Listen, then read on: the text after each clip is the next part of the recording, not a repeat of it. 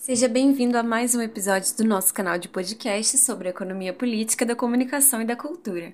Meu nome é Larissa Loubach e hoje vamos falar sobre o artigo A Gramática dos Direitos Humanos, de autoria de Oscar Vilhena Vieira. Oscar Vilhena Vieira é professor, fundador e atualmente diretor da Escola de Direito de São Paulo da Fundação Getúlio Vargas, onde leciona nas áreas de Direito Constitucional, Direitos Humanos e Direito e Desenvolvimento.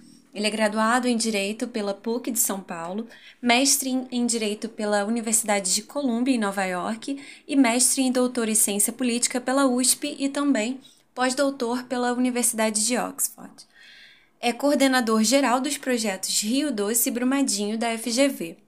Bom, Oscar Vilheira inicia o seu texto com a seguinte pergunta: O que significa ter um direito? Direitos são abstratos e conduzem por consectário lógico a uma noção de que, se ele existe, há também, de um outro lado, uma obrigação. O autor dá o exemplo de um cadeirante que tem o direito de transitar por ruas acessíveis, com rampas de acesso, por exemplo. Isso constitui, por um lado, o direito desse indivíduo cadeirante de ter transitar por ruas acessíveis, mas também o dever do poder público de implementar essas medidas de acessibilidade.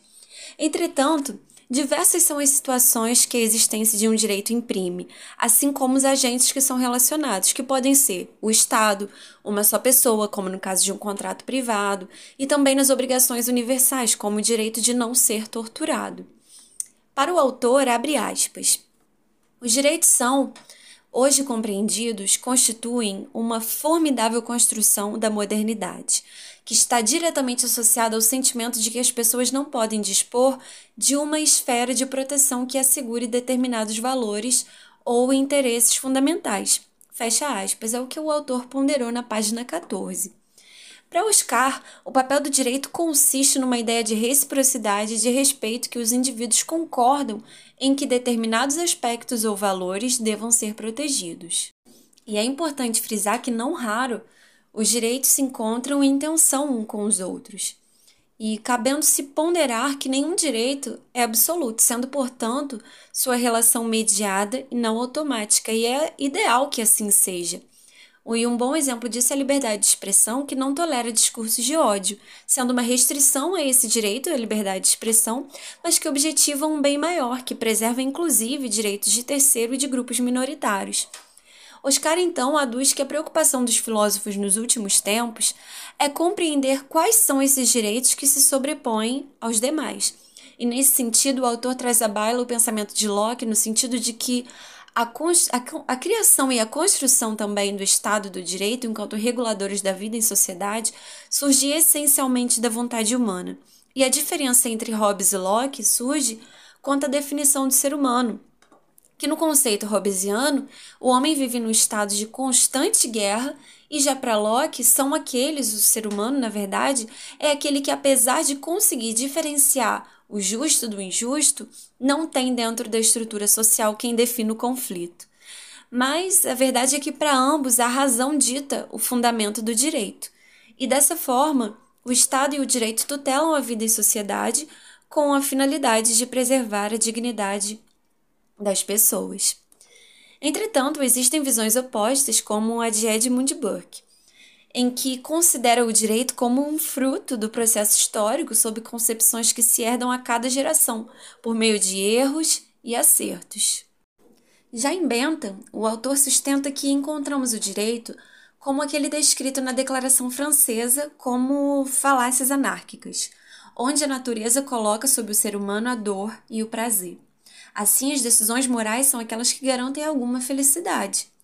E para Bentham, o bem da sociedade só pode ser alcançado pelo sacrifício de todo e não pelo fortalecimento de seus egoísmos.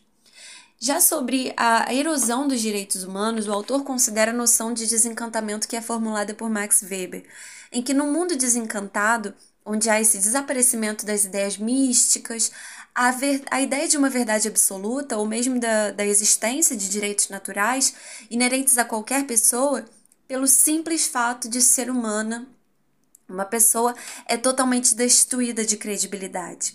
Eis, portanto, um processo de erosão do conceito de direito natural como sendo a noção daqueles direitos inatos, ou seja, aqueles que nascem com o homem.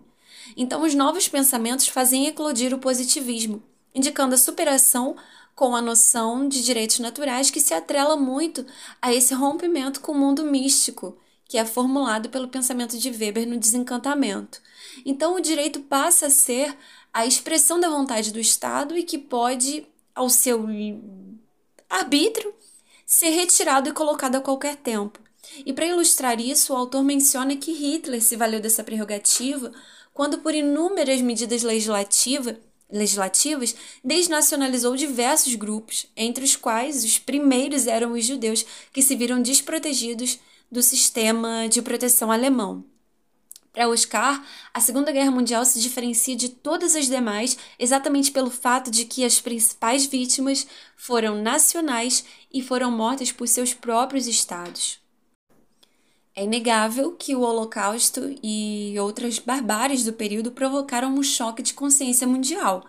Assim, essa demonstração de irracionalidade e da capacidade do homem de se autodestruir que surge a ideia contemporânea de direitos humanos, tratando-se, pois, do, do vazio ético que é deixado pelo desencantamento que favoreceu o nazismo e todas as atrocidades daquele período. Então, para a construção de um direito internacional dos direitos humanos, o primeiro passo foi a inclusão na Carta das Nações Unidas do respeito e da observância dos direitos humanos como uma das obrigações da própria ONU e dos Estados-membros. Então, nesse sentido, o Estado que se torna parte da, das Nações Unidas e que adere à Carta passa a reconhecer os direitos humanos como uma obrigação internacional que não pode mais ficar restrita à esfera doméstica das nações. A explicitação dos direitos humanos na Carta da ONU veio somente após três anos de sua elaboração, em 1948, e o artigo 68 previu a criação de uma comissão voltada para essa questão dos direitos humanos. E assim, Oscar analisa que a declaração foi aprovada pela unanimidade dos países membros das Nações Unidas, com a abstenção de oito estados, que são eles: a União Soviética, Tchecoslováquia, Rússia Branca, Iugoslávia, Polônia, África do Sul e Arábia Saudita. E ele apresenta também os argumentos para que a África do Sul e a Arábia Saudita não aderissem à declaração. Os sul-africanos consideravam que a ideia de que toda forma de discriminação seria banida era inadmissível. E os sauditas, por sua vez, não aceitavam a liberdade para troca de religião, ou seja, não, não se coadunavam com a ideia de liberdade de crença, o que não constituiu um problema para que os demais países islâmicos aprovassem essa resolução. E assim, vale dizer que a Declaração Universal não é um tratado universal, mas simplesmente uma declaração que decorre de uma resolução da Assembleia Geral das Nações Unidas. E assim, ela não obriga os estados a procederem como lhes preceitua, trata-se mais de uma obrigação moral. E sobre os argumentos que alegam o imperialismo ocidental, Oscar discorda e diz que, embora fundada sobre os alicerces do racionalismo iluminista e das declarações americana e francesa do final do século XVIII, ah, a participação dos representantes dos países do Extremo Oriente, muçulmanos, latino-americanos e africanos, deu à declaração uma conformação mais pluralista. E caminhando para o encerramento, Oscar conclui que na página, 20, na página 33, perdão, ele conclui o seguinte, abre aspas, a gramática dos direitos humanos, constituída a partir das revoluções liberais do século XVIII, colocou a pessoa humana como um ente dotado de valor moral, no centro do sistema político e social, as instituições voltadas à conjugação dessa gramática vêm aperfei sendo aperfeiçoadas desde então. O processo é lento e marcado por inúmeras frustrações. O Estado de Direito e o constitucionalismo estabelecem os pilares deste sistema, o cerne do nosso processo civilizatório. Tem, no entanto, se demonstrado insuficientes para conter a fúria de governos locais e sociedades reticentes quanto aos valores da igualdade e da dignidade humana. O sistema internacional de direitos, e no nosso caso particular, o sistema interamericano, vem colaborar para que as instituições internas transformem os direitos em uma realidade universal. Seu papel, embora subsidiário, é da maior relevância não apenas na construção de parâmetros aos Estados, mas especialmente na imposição exemplar de condutas que favoreçam o respeito aos direitos humanos. Fecha aspas. E este foi mais um episódio do nosso canal de podcast sobre economia política da comunicação e da cultura. Se você quiser saber mais sobre o assunto, visite o nosso site APCC.